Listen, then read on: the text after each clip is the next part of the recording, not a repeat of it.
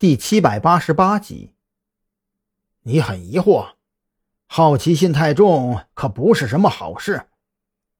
黑狼一副说教的口吻，似乎他还是那个高高在上的监理，而不是被李世令逼迫的不得不铤而走险的亡命徒。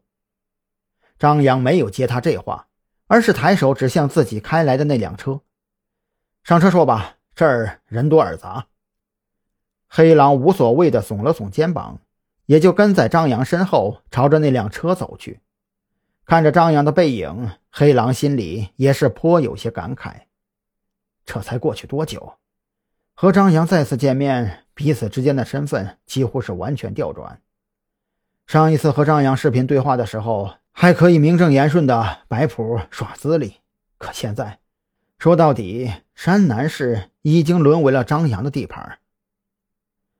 说说吧，怎么就忽然想不开，宁愿亲自涉险，也要弄死夏明那个废物？张扬坐进车里之后，习惯性的顺手扯过安全带系好。别装了，云雀就在山南市，你没跟他接触过？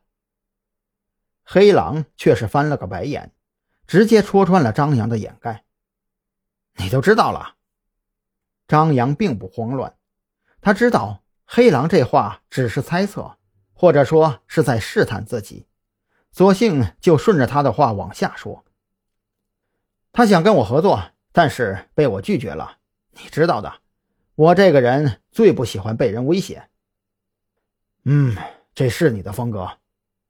黑狼稍稍放心了些，从口袋里摸出手机，打开那份翻译过来的李司令，递给张扬。你还真说对了。按照我之前的风格，绝对不会以身涉险，将自己放到如此危险的境地。只可惜我收到了这个，不来实在不行啊。这是什么？张扬揣着明白当糊涂，心里却是开始琢磨该如何设计才能将黑狼抓获，并且让云雀相信黑狼已经被自己击毙。李司令。黑狼没有看出张扬的异样，只是自顾自地将手机收了回来，开口解释道：“我跟你说过，监理上边还有理事，理事组成的理事会就类似于子午会的决策层，而这份理事令要么是理事会全票通过，要么是会长大人才有资格直接发布。你明白我为什么非要以身犯险了吧？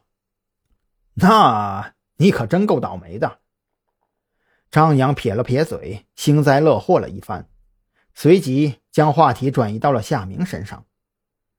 夏明那边情况很严峻，据说已经有了苏醒的征兆。我之前尝试过接近武警医院，但是赵军已经对我产生了怀疑，那边我根本插不上手。如果你找我是为了让我帮你，那么抱歉，我做不到。黑狼听了这话。也没觉得意外，之前张扬的确跟他吐槽过这一点，在来的时候也有了心理准备。我知道你还留了一批人没有抓，我需要他们的帮忙，可是我现在联系不上他们。说到这里，黑狼心里那叫一个郁闷。本来雪儿是派去监视夏明的，顺水推舟丢给张扬之后，是准备用来监视张扬。可现在看来，雪儿已经完全失控了。尤其是这一次，自己直接联系雪儿，雪儿居然根本不做出任何回应。如果换做其他时候，黑狼肯定会怒气冲冲的直接找张扬质问。可现在不行，他还需要张扬点头，允许雪儿动用山南市的组织成员，来帮助自己对夏明执行灭口计划。如果在这个时候跟张扬翻脸，用脚后跟想都能想到，已经叛变了的雪儿肯定不会站在自己这边。一想到这些，黑狼就觉得胸口一阵闷疼。早知现在，当初就应该直接让夏明弄死张扬，扔进海里喂鲨鱼。这简直就是养虎为患的经典反面教材呀！